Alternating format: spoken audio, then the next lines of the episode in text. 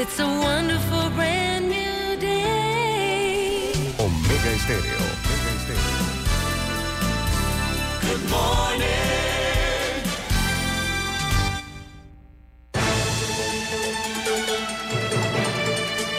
7.30 de la mañana en Panamá. Inicia En Perspectiva.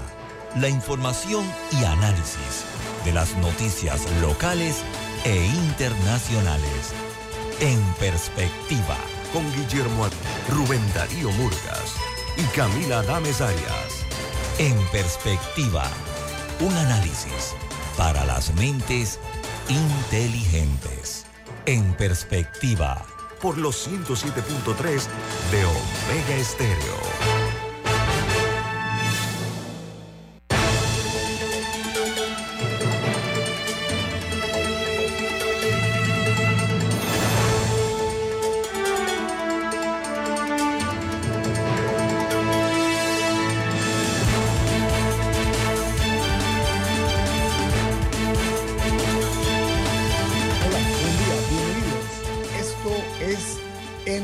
Perspectiva, un programa para la gente inteligente, así como usted.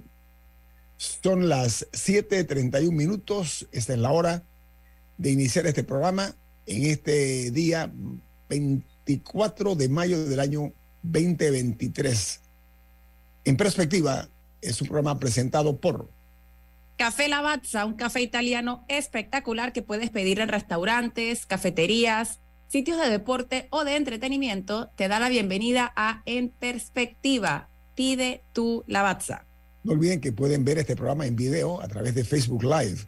También pueden seguirnos en sus televisores, en el canal 856, canal de Tigo, en la app de Omega Stereo y en otra app que es gratuita que se llama TuneIn Radio, TuneIn Radio. Y todos nuestros programas quedan colgados en YouTube para que lo pueda ver cuando usted a bien tenga. Puede ser programa del mes pasado, del año pasado. Todos están colgados en YouTube. No hay manera de perderse estos programas. Bueno, amigos, como de costumbre. Y en Spotify, Guillermo. Ah, gracias, don Eduardo Enrique. Buen día, bienvenido.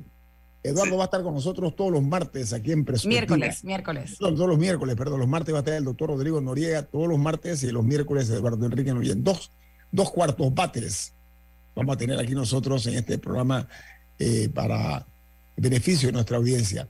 Arrancamos con las noticias que son primera plana en los diarios más importantes del mundo. El New York Times titula, El Senado de Carolina del Sur aprueba la prohibición del aborto de seis semanas.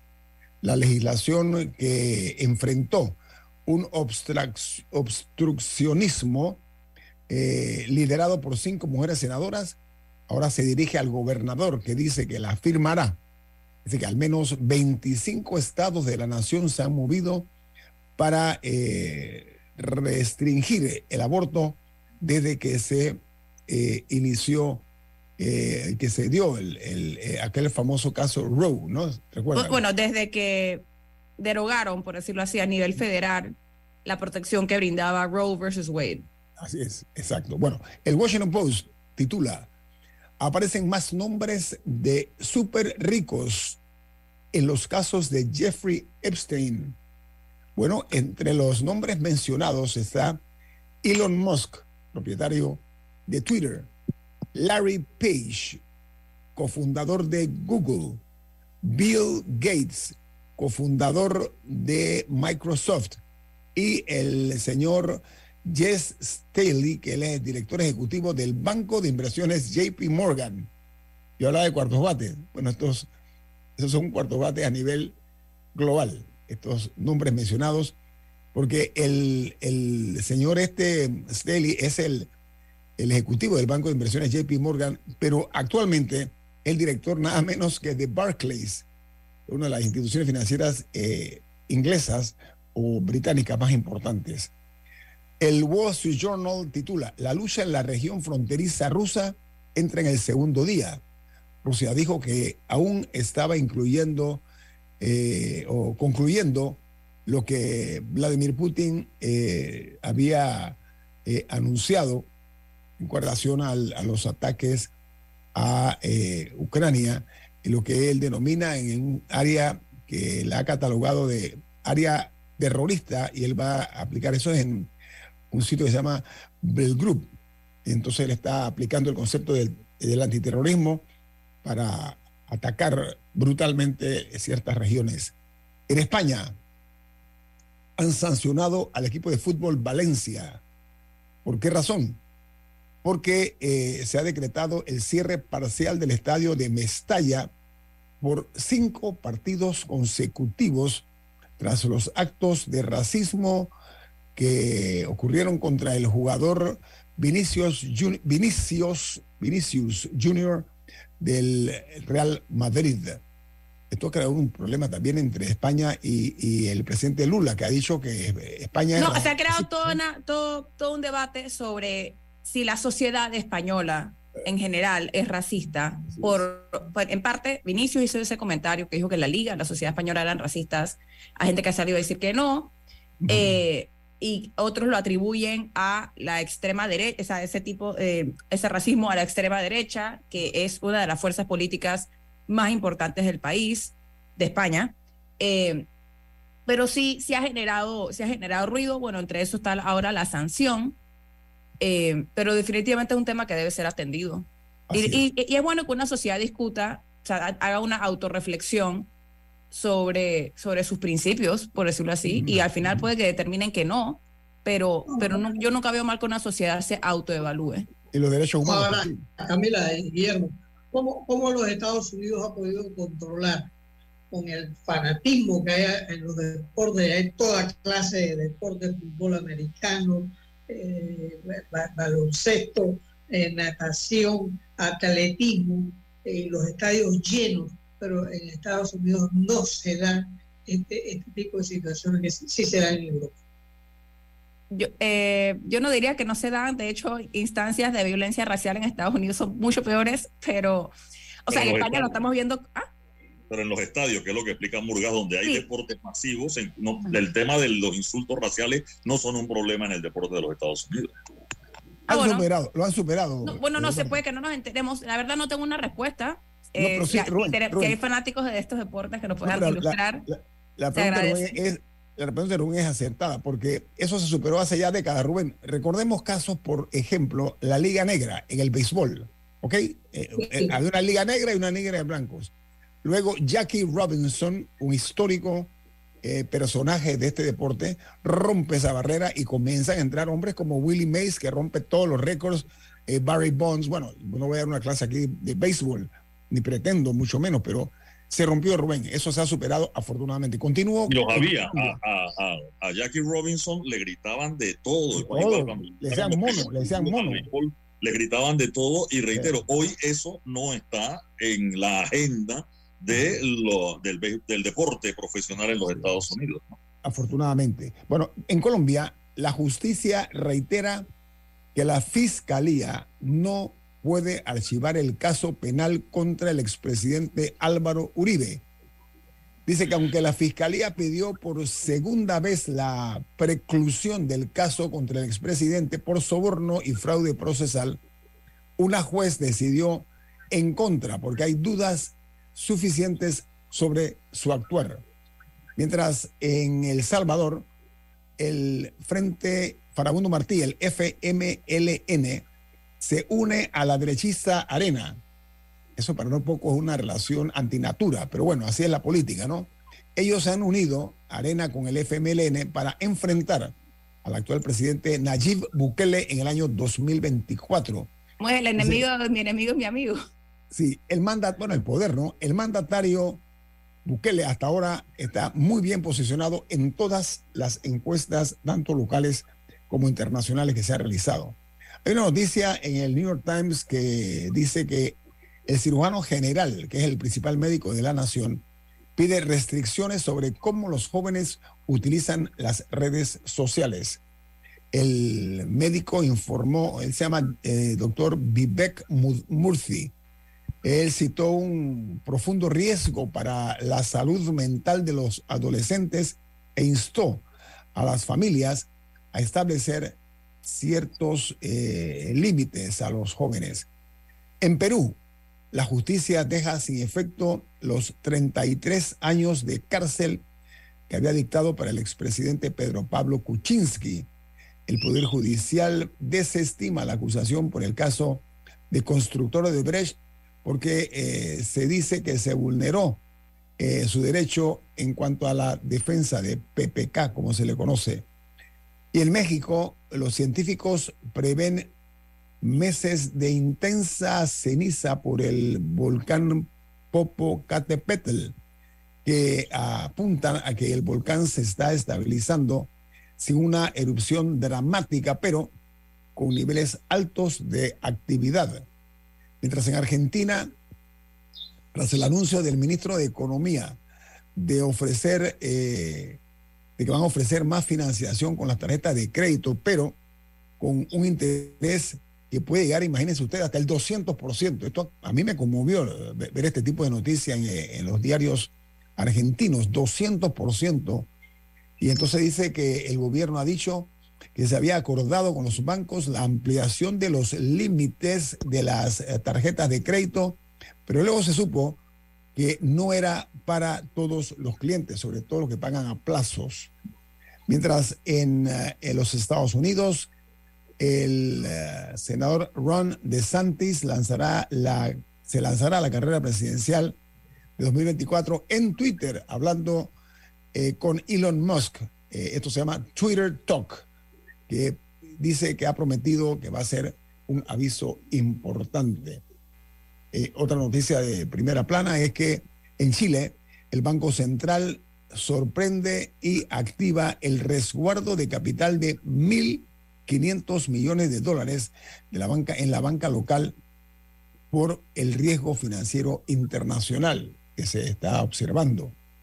Mientras en Costa Rica, la sala cuarta condena los insultos del presidente Rodrigo Chávez a periodistas que eh, llevó a la sentencia de los magistrados al presidente por el lenguaje irrespetuoso, yo diría que hasta viscoso, la forma como se expresó este hombre, jefe de Estado de Costa Rica, la forma eh, ofensiva en un exceso que lesiona la libertad de prensa, según dijeron los fiscales, y también eh, eso se hicieron eh, eco, pues, como dije, los, los miembros de la sala cuarta, porque agregan que podría provocar el hostigamiento contra los periodistas. Eduardo, eh, para mí es impensado que Costa Rica haya llegado a estos extremos, ¿eh? no sé cómo tú la veas. No, y que el presidente de Costa Rica, que digamos, son, se han cuidado siempre de ser políticamente correctos, Creo que allí el, patinazo de Chávez, eh, hoy la Corte se, le está dando su, su de advertencia, digámoslo así, de que se excedió en sus comentarios. Pero qué bueno que el sistema funciona, Eduardo. Esto indica que el sistema funciona en Costa Rica. Lo malo es que haya surgido este lamentable eh, hecho por parte de un presidente de un país donde siempre se han gestado con toda razón de que son eh, eh, excesivamente, no excesivamente, que son muy democráticos. Y es cierto, lo han hecho, ¿no? Eh, otra noticia importante es que en los Estados Unidos, cerca de 2.000 menores de edad sufrieron abusos sexuales en manos de 450 religiosos católicos en Illinois. Dice, esto ocurrió entre el año 1950 y 2010. Es uno de los casos más graves en el seno de la Iglesia Católica que en la última década ha destinado sumas millonarias a pagar indemnizaciones a las víctimas. Y en Bolivia, bueno, eh, dice que se ha enviado una notificación al Interpol sobre la búsqueda del sacerdote presuntamente implicado en delitos sexuales a menores. Este es un sacerdote que huyó del país cuando eh, se supo que se le iba a llevar a los tribunales y se ha escondido en Argentina y no se localiza, su paradero es desconocido. En Guatemala fijan una meta de plantar 4.5 millones de árboles en todo el país, iniciando el mes próximo, en septiembre. Dice, o en septiembre próximo. También anunciaron que le van a dar mantenimiento a 14.100 hectáreas. Atención, alcalde, ahí puede estar, lucirse, darle a esta capital de la República la posibilidad de que podamos caminar por esta metrópoli si usted se dedica a la siembra de árboles en esta ciudad capital de la República de Panamá. Termino con las internacionales en Ecuador, donde el Consejo Nacional de Elecciones y los eh, dirigentes políticos acuerdan más plazo para definir las candidaturas. El calendario electoral y el presupuesto preocupa a las organizaciones políticas de Ecuador. Vamos al corte comercial. Viene más aquí en su programa En Perspectiva, un programa para la gente inteligente. En Perspectiva, por los 107.3 de Omega Estéreo.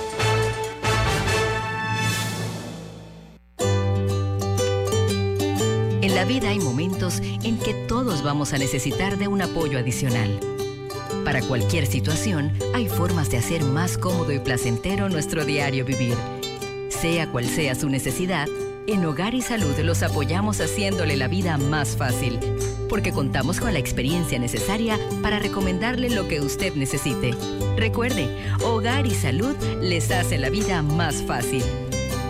Atención, amigos de Veraguas, ya abrimos nuestra nueva sucursal en Boulevard Santiago. Estamos abiertos en todas nuestras sucursales del país y le hacemos su entrega de forma gratuita en Panamá Centro. Para mayor información, puede consultar en Instagram y Facebook. Juan Diego se fue a Europa. Cristina remodeló su casa. Y los Martínez mandaron a su hija a la universidad a Estados Unidos. ¿Sabes qué tienen ellos en común? Que todos para alcanzar sus sueños, empezaron ahorrando. ¿Y tú qué estás esperando para comenzar la ruta de tus sueños? Empieza con Multibank, el banco que te da el servicio y el rendimiento que tus ahorros merecen. Para alcanzar tus sueños más rápido, comienza aquí, en multibank.com.pa. Nuestra democracia y la patria cuentan contigo. Inscríbete como miembro de mesa en cualquiera de nuestras oficinas y sé responsable de contar cada voto. Tribunal Electoral. La patria la hacemos contigo. Omega Stereo tiene una nueva app. Descárgala en Play Store y App Store totalmente gratis. Escucha Omega Stereo las 24 horas donde estés con nuestra aplicación totalmente nueva. En perspectiva, por los 107.3 de Omega Estéreo.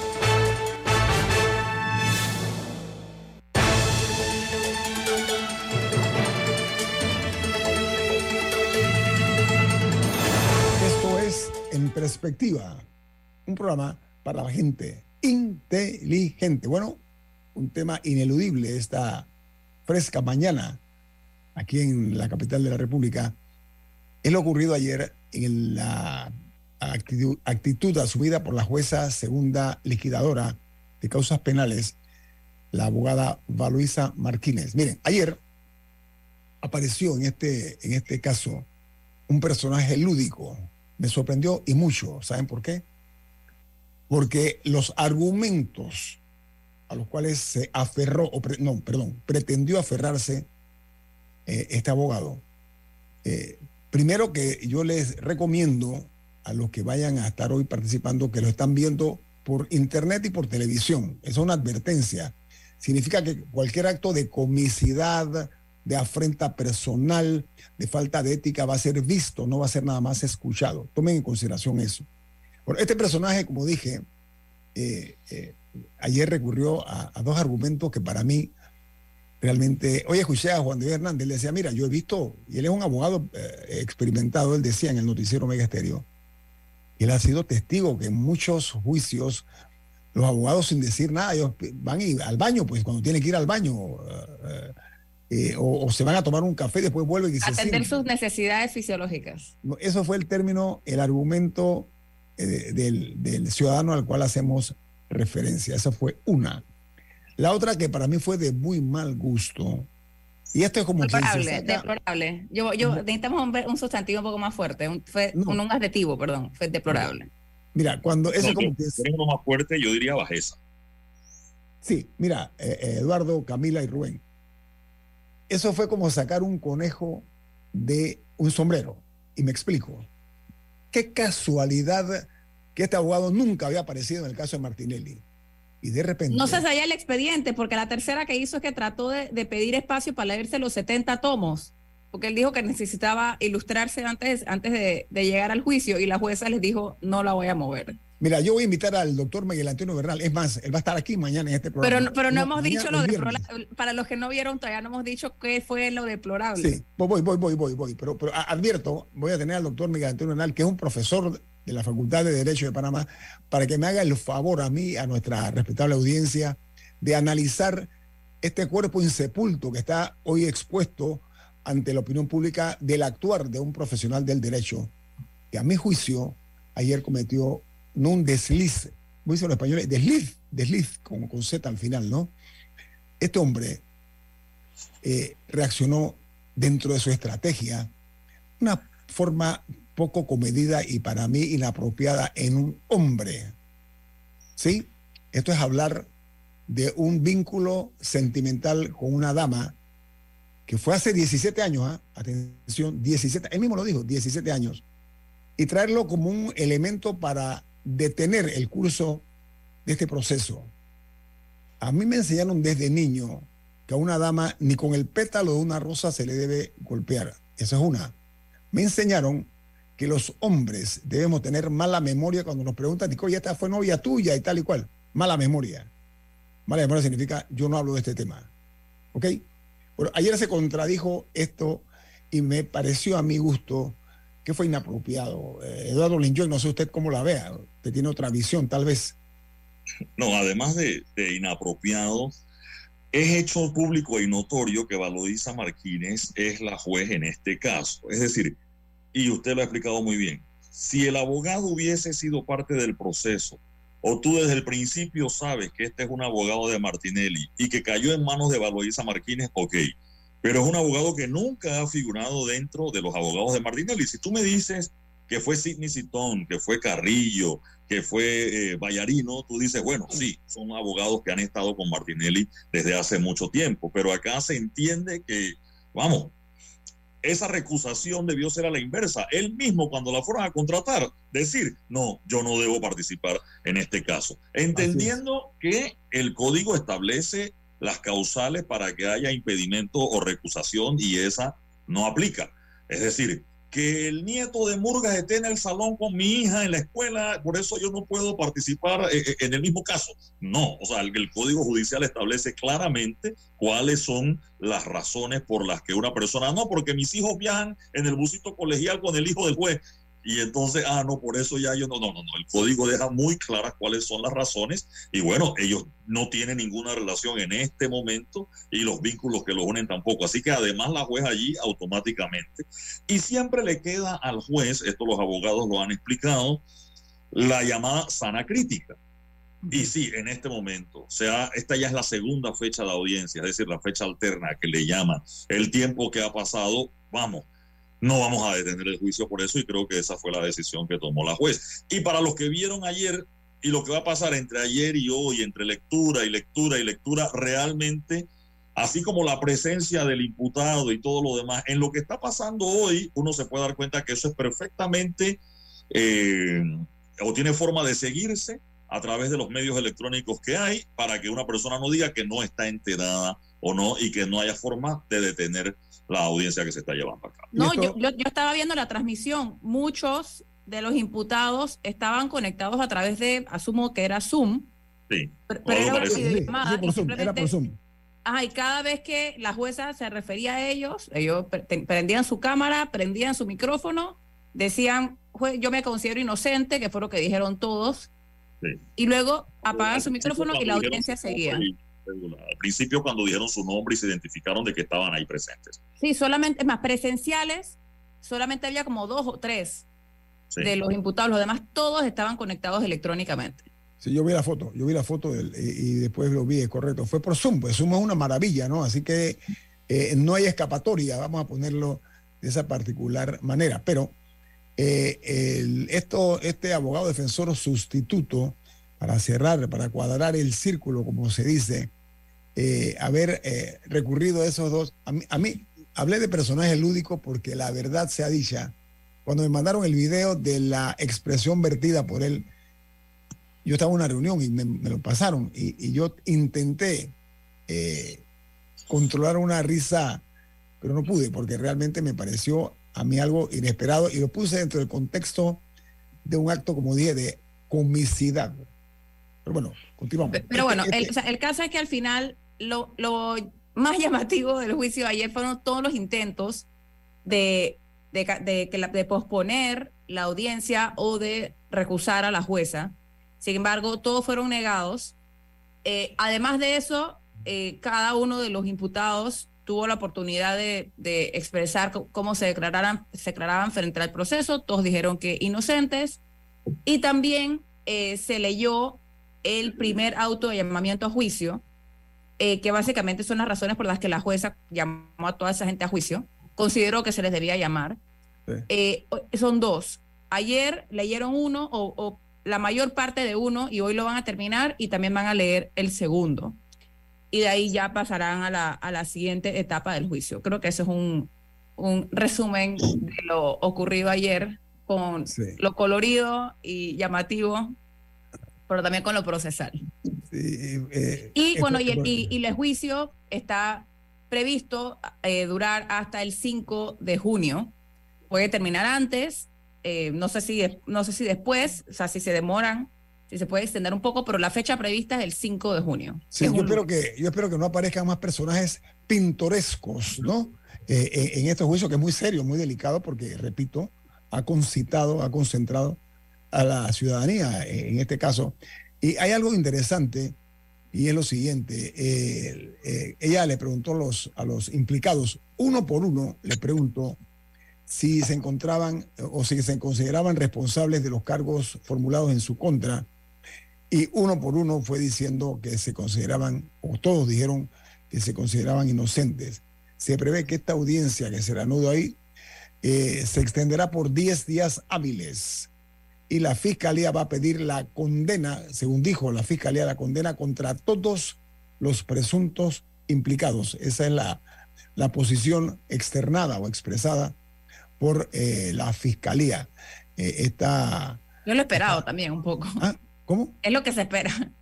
Sí. La fiscalía, la fiscalía siempre va a decir que investigaron a la gente y que la idea es que los condenen. Mira, este caso lo que confirma, y eso está escrito sobre mármol, lo que voy a decir, que la corrupción es obra de una sola persona, sino una serie de nexos y, y complicidades que se dan en estos casos que involucran a personas públicas y privadas, porque los que están sentados hoy ante la justicia no son funcionarios nada más, hay empresarios. Y hay un dicho que dice que para bailar el tango se necesitan dos. Ahí tienen el baile perfecto, un baile de promoción de graduación, no de secundaria, sino de la Universidad de la Corrupción. Ahí está, ahí está la prueba. La política está despreciada, lamentablemente, y eso eh, se ve en este caso eh, jurídico que se ha armado. Lo que yo espero que haya pulcritud para que se defina con claridad la responsabilidad. Eso es lo que yo espero en este caso.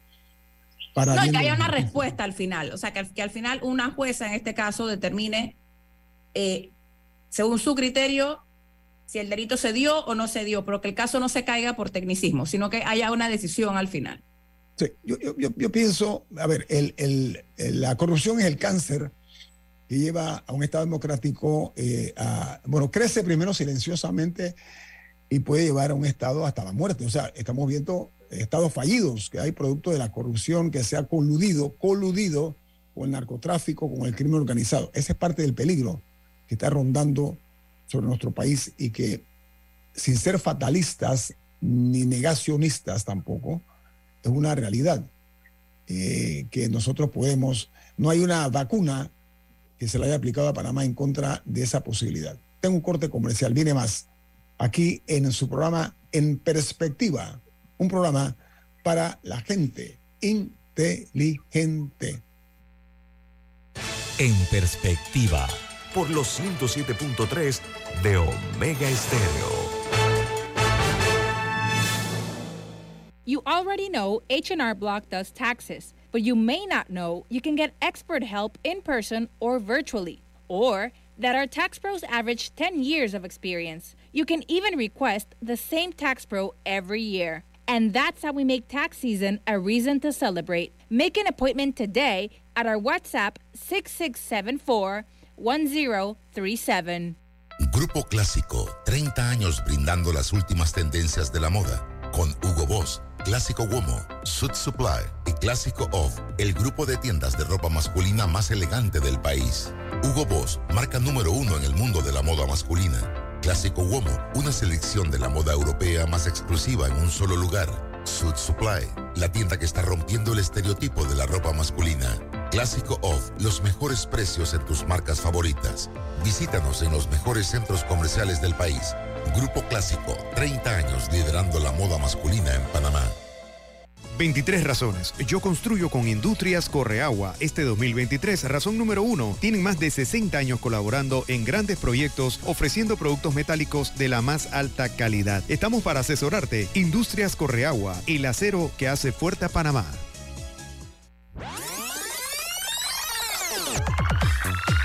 Omega Stereo tiene una nueva app. Descárgala en Play Store y App Store totalmente gratis. Escucha Omega Stereo las 24 horas donde estés con nuestra nueva app. En perspectiva, por los 107.3 de Omega Estéreo.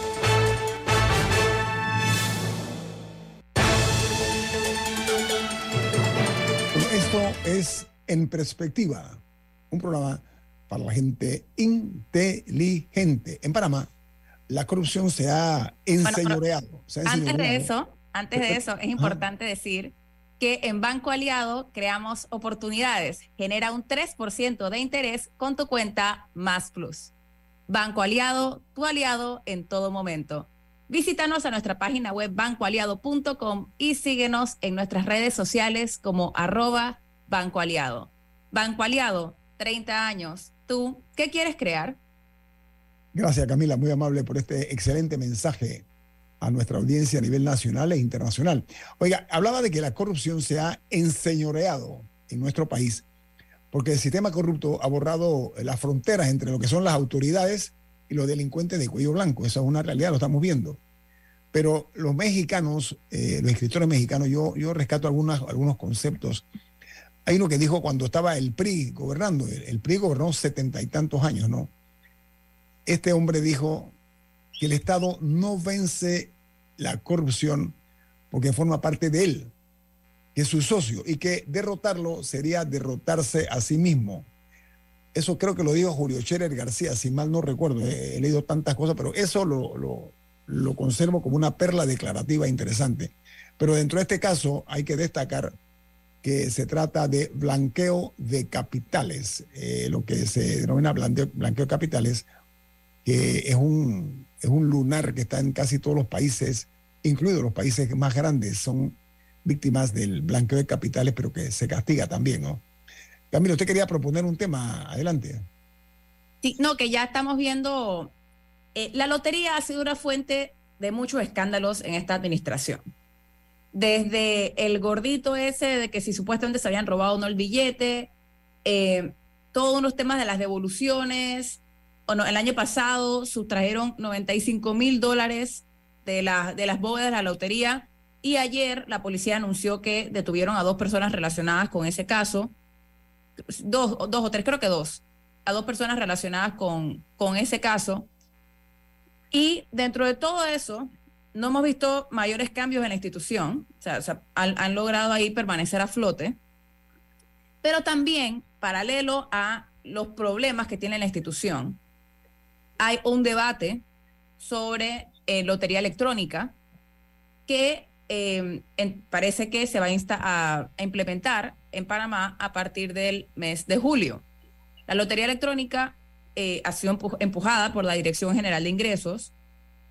En parte, o sea, algunos de sus argumentos es que de por sí las ventas de lotería han bajado eh, y que es una manera de, impulsar tener nuevos compradores, personas que no necesariamente quieren ir a comprar un billete afuera del súper, pero que sí quizá comprarían eh, desde un punto, desde un, o sea, por la modalidad electrónica. También sería interesante saber qué, o sea, qué tipo de controles adicionales ofrece la lotería electrónica versus el billetero que te vende, que, que vende los billetes y que después los que no se vendieron los tiene que ir a devolver. Y si hay un tema ahí, un, factor humano que habría que ver si la lotería electrónica logra controlar o no, o si igual se permitirían algún tipo de, de vicio por parte de funcionarios de la misma entidad que han generado tanta suspicacia. Por supuesto, los billeteros, eh, están preocupados porque eh, consideran que peligra su, su, su entrada de dinero, o sea, los, los ingresos de sus familias, ajá, los ingresos de, de sus familias. Eh, lo, por lo que leí, serían los mismos billeteros, los, algunos los que tendrían acceso a las máquinas para vender la lotería. No, no estoy muy clara de cómo funcionaría, pero, pero sí hay un, hay un debate grande aquí que quería eh, poner sobre la mesa. Bueno, la lotería tiene que modernizarse, eh, eh, no es posible que todavía tengamos eh, premios, eh, un, décimo que paga un dólar o, dos dólares por la, la última cifra. todo, todo esto lo que reclama es una verdadera revolución. Primero, la, venta de, billetes y, chances que todavía el Estado panameño no ha podido prohibir y controlar el chance casado. O sea, ¿qué es el chance casado? Que si tú quieres el, número 20, ah, no, el, billetero eh, no te vende el 20, porque, eh, eh, porque es cifra, cifra baja, o, tú quieres un 10. O casado, le llaman casado también, le venden casado. yo, no, yo no juego casado, lotería. estas cosas son tristes decirlas, pero eh, el periodismo panameño ha estado a pie y ha estado ayuno y ajeno a todas estas, eh, eh, estas cosas. Nunca yo he visto un programa discutiendo este tema, de verdad. Lo estás viendo, Rubén, lo estás viendo ahora mismo. lo estás viendo ahora mismo. no, lo estamos haciendo ahora, ah. pero por, primera vez nunca yo he visto que, que este tema se ha debatido con profundidad. Porque yo no me atrevo a decir eso, yo no me atrevo a decir que nunca, pero bueno. Eh, no, pero hay, pero más. Eh, la verdad dejé cosas por fuera, porque está todo el tema de, de quienes controlan las libretas. Ahí está. Ahí digo, hay, familias que han heredado libretas por no sé cuánto tiempo, pero también hay políticos que tienen que son dueños de las libretas y que y, y, no lo venden, y, y, no venden, y no venden. No, o sea, que la gente, cantidad de vicios, hay cantidad de vicios. Y, y, el billete no es dueño de la libreta. Entonces, eso hay que arreglarlo, que los billeteros sean los dueños de, de, de, de, de la, del negocio. Sí, pero, pero Rubén, mira, la verdad sea dicha, eh, yo no sé si el, el, punto de vista de Eduardo me gustaría conocerlo. Yo, yo no practico el, el, los juegos de azar no, no, no acostumbro a hacerlo, ¿no? Eso no está dentro, de mi, dentro del libreto de mi vida. Y respeto a los que tienen a bien hacerlo, practicarlo. eso es toda una mística en Panamá. Sin embargo, sin embargo, hay que reconocer algo. El prestigio de la Lotería Nacional de Beneficencia como institución se fue de, a poco o tal vez de a mucho diluyendo con los escándalos generados internamente. Lo que dicen ustedes, las famosas libretas. No son los billeteros, los billeteros son instrumentos y nada más. Eduardo, tú me corriges, por favor, si conoces el tema. No, yo, yo sí juego lotería. Eh, ah. Como comunicador transmití por cinco años todos los domingos y todos los miércoles los sorteos de la lotería en radio y televisión. Yo lo hice también. Mi abuelo fue director de la lotería y como ingeniero mi abuelo participó en la construcción del edificio de la lotería que por muchos años fue el edificio más alto de Panamá eh, y de la región. Así que sí, tengo un vínculo con la lotería. Coincido 50% con Murgas en lo del periodismo, porque justo este domingo que pasó tuvimos a Julio de Gracia, director general de ingresos, y a la sazón presidente de la junta directiva de la lotería en el programa Radar. Y me está haciendo algo de spoiler porque este domingo también pretendemos hacer algo de lotería en el programa Radar. Y el propio de Gracia reconoció que estando en Atalaya fue a comprar billetes de lotería y se los vendieron a un dólar 25. Vamos, si a un director de ingresos y a la sazón, presidente de la Junta Directiva de la Lotería Nacional de Beneficencia, le venden los billetes a dólar 25, ¿qué podemos esperar el resto de los compradores de chances de billetes? Si la misma lotería carga esa imagen de que no ha podido ni con los chances casados, ni con los chances clandestinos, ni con el guantú, ni con los billetes que empezaron a dólar 10 porque eran revendedores y ya van a dólar 25, en todo el interior del país el billete de lotería no cuesta un dólar. En el mismo edificio de la lotería, en la avenida Cuba, en la planta baja del edificio de la lotería, en la acera de al lado, te venden los billetes a dólar 25. Es decir, debajo de la lotería te venden los chances casados y te venden los billetes a dólar 25. Con esa imagen de no haber puesto la casa en orden, cuesta salir a la calle y decirle a la gente que vas a proponer nuevos juegos como ese del Raspa 3, que es lo que viene, y la lotería electrónica. La lotería electrónica eh, se entiende que le van a dar en la maquinita, porque va a ser una maquinita parecida al punto de venta de las tarjetas de crédito, o será a través de celular, a los billeteros. Serían los mismos billeteros, entiendo que hay 14 mil. Pero igual que los cupos de taxi, que lo tiene una persona y el que maneja es otro, con las libretas de lotería pasa exactamente lo mismo. Es una especie de palanca, digámoslo así. La persona dueña de la libreta de lotería que es la que tiene los ingresos, y le da entonces una parte a la persona que es el que está vendiendo el billete de lotería en la calle. Sí, hay dueños de libreta que ellos mismos venden sus billetes, como habrá algunos taxistas que ellos también son dueños del cupo. Pero buena parte de los billetes de lotería los vende un tercero. Más todos los vicios que hay. Las libretas de lotería las empeñan. Y hay personas que se han encargado de empeñar libretas de lotería y controlan 100, 200, 300 libretas de lotería y tienen a estos 300, digamos, empleados informales vendiendo los billetes y los números de lotería. Subcontratan, Eduardo, subcontratan, ¿no? Por así decirlo, ¿no? Pero lo subcontratan en una informalidad, porque si fuera una persona que está contratada dentro de, de, la norma y va a pagar seguro social, impuestos, etcétera, bueno, está, pero aumentando esa esa informalidad, e-, ese, yo no sé cómo llamarlo, una especie de lumpen laboral ¿no? que, que, hay dentro de, de, ese sistema. Luego entonces, si la lotería no ha podido poner la casa en orden, ¿qué va a pasar? Dos, el contrato. La ley de la lotería deja muy claro el asunto y aquí quedan dudas. El director de ingresos me dijo que no, que la lotería está contratando una empresa que le dé el servicio.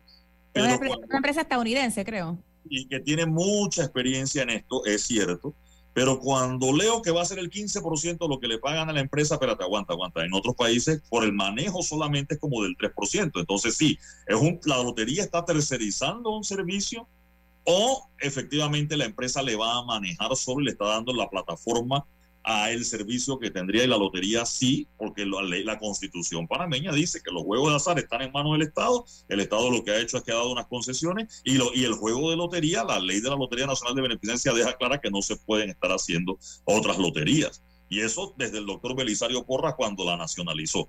Entonces yo sí creo que es interesante el tema de que la lotería sea muy transparente en esto, porque el objetivo de la lotería es noble. Es muy noble. Vamos, Lotería Nacional de Beneficencia y entender que los billeteros puedan, que ese es el otro asunto, educar a su familia.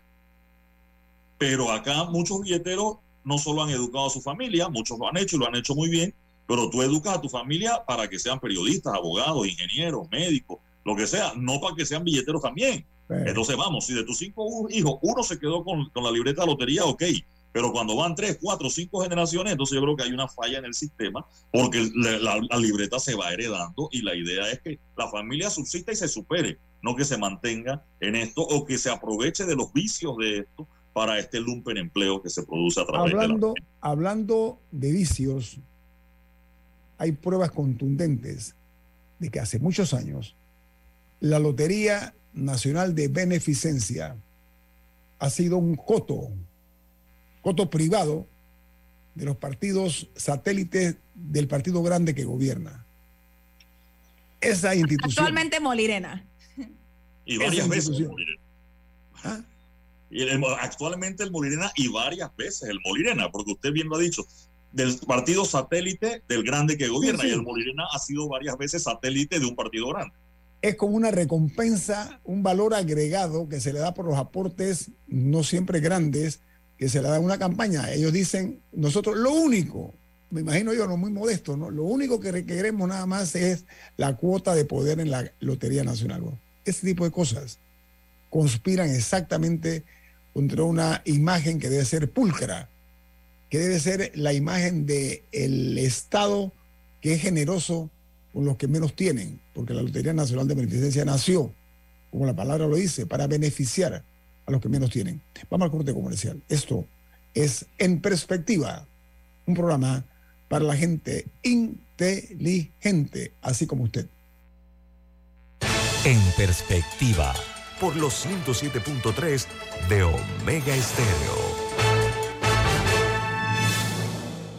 Inundado de papeles en su oficina. Gasta mucho tiempo buscando documentos y archivos. En Solutexa digitalizamos los documentos de su empresa y le proporcionamos un software poderoso y fácil de usar para que pueda organizar y encontrar esos documentos escaneados. Llámenos al 209-4997 para un demo sin compromiso. Solutexa, expertos en digitalización y gestión documental.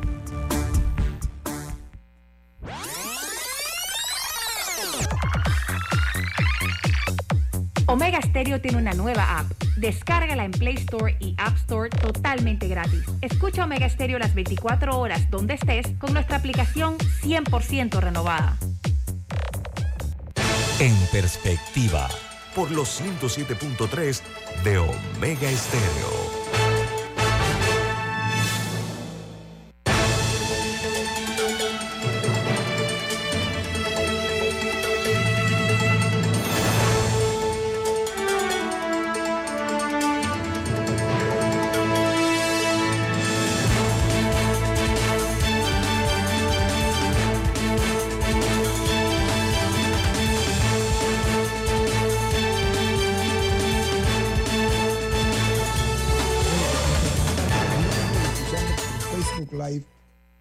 Se han deleitado con una, una, una perla Cátedra. declarativa, una perla declarativa de don Eduardo Enrique Linjuen. Eduardo, esta no, no, no podemos dejarla de hacer de conocimiento de nuestra audiencia a nivel nacional e internacional. ¿Sabes por qué?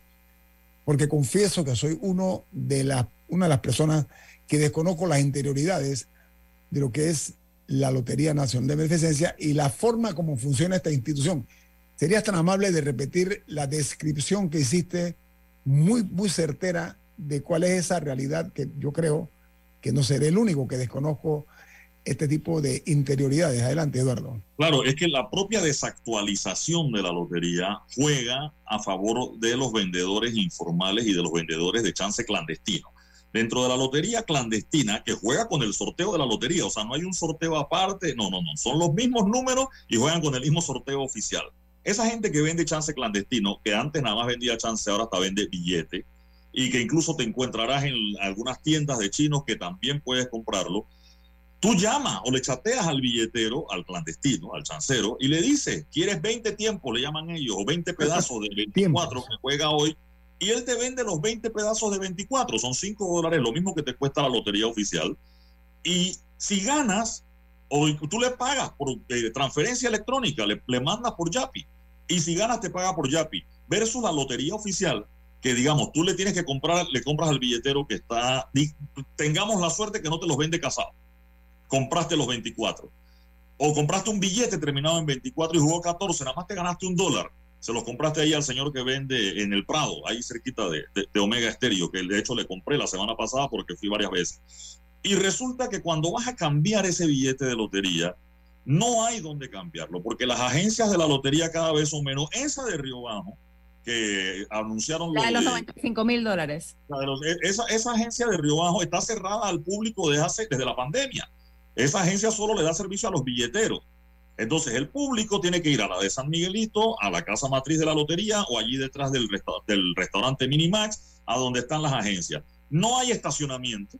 En ninguna de esas agencias de la lotería hay estacionamientos suficientes. No hay suficientes cajeros, porque hay dos filas. Hay, los jubilados juegan lotería, hay que decirlo. Entonces hay una fila de jubilados y la otra fila para atender. Y resulta que a lo mejor te encuentras en la fila que un comercio que acepta billetes de lotería, está el dueño de la tienda cambiando los billetes que él le hizo el favor a la lotería para aceptarlo como billete, pero si ese tipo está cambiando 400 dólares en billetes de lotería, se va a demorar media hora allí y uno se queda en la fila. O sea, el servicio es malo. Es decir, es muy malo versus la conveniencia de comprar el chance clandestino que llamas por teléfono, lo pides, le pagas por Yapi y si ganas te pagan por Yapi de vuelta y no tienes que hacer fila en la lotería y es, y es mucho más rápido y eficiente. Pero entonces me queda la pregunta. ¿Los nuevos juegos de lotería electrónica van a contribuir a mejorar en algo todo eso que acabas de narrar? En la lotería electrónica debe evitar el chance casado. En cuanto a números económicos, la lotería ha registrado un 30% de venta menos. Es decir, sus números siguen en positivo en cuanto a lo que le ingresa al Estado y el aporte que hace la Lotería Nacional de Beneficencia al Estado, pero sus ventas han caído en un 30%. Lo que pretende la lotería con los juegos electrónicos es por lo menos recuperar ese 30% que no tenían antes y darle la comodidad al comprador de que vamos, de que puedes comprar el número que tú quieres. Me imagino que de manera electrónica no hay manera de venderte casado o de, o de venderte un guantú. No, es, de- que, es que al final yo creo que el debate es si la lotería electrónica, bueno, uno, si va a cumplir las expectativas de ingresos. Dos, si va a mejorar en algo la experiencia del usuario al comprar, pero también a la hora de tener que cambiar, o sea, de, de recibir su premio cuando gana. Porque yo creo que al final son, son dos, bueno, y tres, que, que no representa una desgracia para los billeteros, que, Sí. que por lo menos aquellos que honradamente En hacían teoría, los y hacían cuentas. Los que vendedores. estaban en trampa, los que estaban en trampa, no, no, la solidaridad no se extiende hasta allá. En teoría, los billeteros van a vender la nueva lotería electrónica y los sorteos no están programados para los mismos días del sorteo tradicional, digámoslo así, de la lotería para que no entre directamente en una competencia con lo del miércoles como hoy y, y los domingos. Eduardo, ahí yo, yo he escuchado gente, he escuchado de gente que juega lotería, que por ejemplo, eh, la gente juega la fecha, que tú- creo que tú lo mencionaste, ¿no? O que se dedican, eh, eh, fulano tal murió tal día, vamos a jugar la fecha. No, Eso es cierto. yo- alguien, me contó y no sé si me estaban, si me estaban echando cuento que hay gente que como que no barre o no trapea su casa cuando tiene que comprar o los días de lotería, cosas así. No Hay- hablan hay- antes del sorteo, Los, etcétera, los números, los números más peleados eh, eh, son del 30 para abajo, porque la gente juega fechas. Entonces, eso, eh, eh, eso tú vas a comprar el 20, eh, que es, es mi fecha, no lo puedes no lo puedes conseguir si no es casado. ¿Por, qué? Porque la gente juega fechas, eh, y, y- Guillermo. Y, y esa es, es, la- es una, una, una, una, una, una tradición. A nadie se le ocurre- es un tema de idiosincrasia nuestra, entonces. no juega diciendo. desde noviembre del 2020, Murgas, ¿eh? que jugó 2020 en el primer premio, por cierto. Sí, sí, sí. O sea, que tiene rato que no gana. está, está Hemos hecho, eh, eh, Camila, Rubén, Eduardo Enrique, hemos hecho docencia en cuanto a un tema, para mí, confieso, que está en el oscurantismo, exceptuando los Pero escándalos que se han dado. pero que- que es increíble, increíble que eso se haya dado históricamente. en No, sí, No, no ha habido manera, no hay gobierno que se haya atrevido a acabar con el chance eh, casado. No, no hay manera. Pero ¿por qué no se atreven a, cambiar con, a acabar con el chante clandestino teniendo una institución que le sirve al Estado como una fórmula de ingreso, ¿no? Es la Porque parte muchos aliados tienen su, tienen su gente con sus billetas y sus cosas. Entonces eso meterse Sí. con el pan de otro. Eh, yo, yo creo que ha faltado una decisión, una, una, una decisión del Estado. Nosotros hemos acabado con ciertas cosas aquí en Panamá, pero el chance de casado no ha habido manera que, que, que es una cosa sagrada, porque eh, to- todavía no se han falsificado los billetes y los chances, no, se han- no, no, no, no, no ha habido un escándalo de que se falsifican los, los chances y los billetes, pero pero el chance casado no ha habido manera de que en Panamá se acabe. Bueno, quería aprovechar eh, sin- los últimos minutos antes que se acabe el programa porque vi algo interesante también en el diario La Prensa que dice que la bancada del PRD va a escoger mañana a el nuevo presidente de la Asamblea.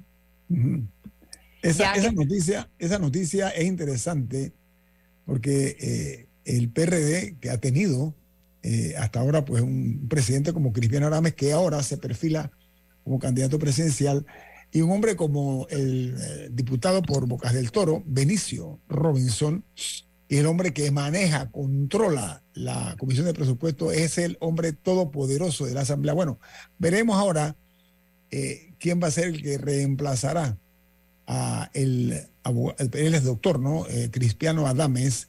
Sí, Eh, es que ¿y hay, ser- dos temas que me interesan. Hay Ah. dos temas que me interesan. Uno, el hecho de que este va a ser el presidente de la Asamblea durante un año electoral.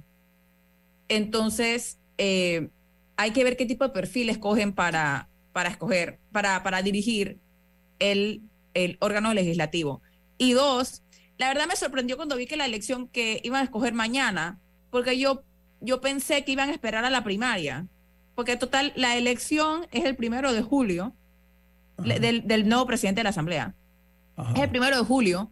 La primaria del PRD es el 11 de junio, así que ahí había 20 días entre la primaria y la, y el, y la instalación para el último periodo. Yo pensé que iban a esperar a después de la primaria.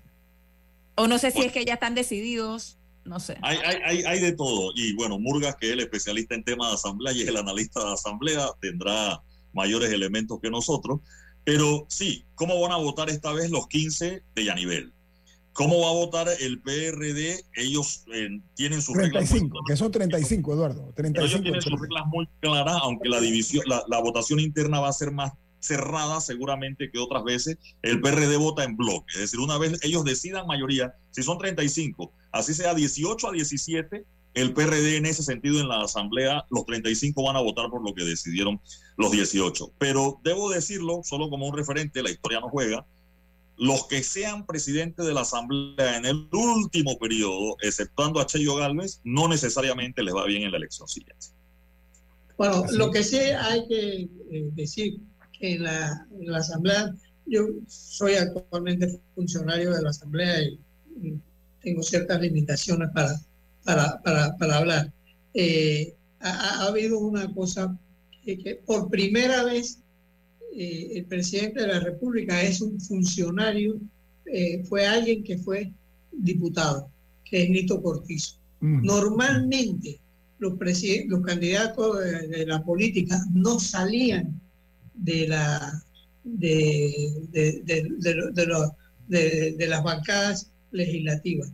Y, y, y esto eh, eh, lo que te quiere decir es que el rol que están jugando los diputados es más participativo. Por primera vez las la, la, la bancadas no, no, no funcionan, eh, ni que la bancada PRD o la bancada Molirena, eh, eh, no, están manejándose manejándose ampliamente eh, para no dejar señales. O sea, tú ves las votaciones en la Asamblea, no eh, que el PRD vota así o el Molirena vota así, no. Eh, la, la, los, los, los, partidos han aprendido a convivir en la Asamblea okay. y, y, a ma, ma, mane, manejarse sin necesidad de que suenen a bancadas, porque bueno, una bancada que con, con, con, mucho respeto, bueno, tenemos que irnos. Tengo pero pero, pero ese es un análisis que hay okay. que hacer porque ya eso no funciona así como bueno, antes. Tenemos que irnos porque viene Álvaro Alvarado con su programa Sin Rodeos. Así que eh, con nuestro sentido de agradecimiento por acompañarnos esta mañana, eh, Camila, ¿quién despide en perspectiva?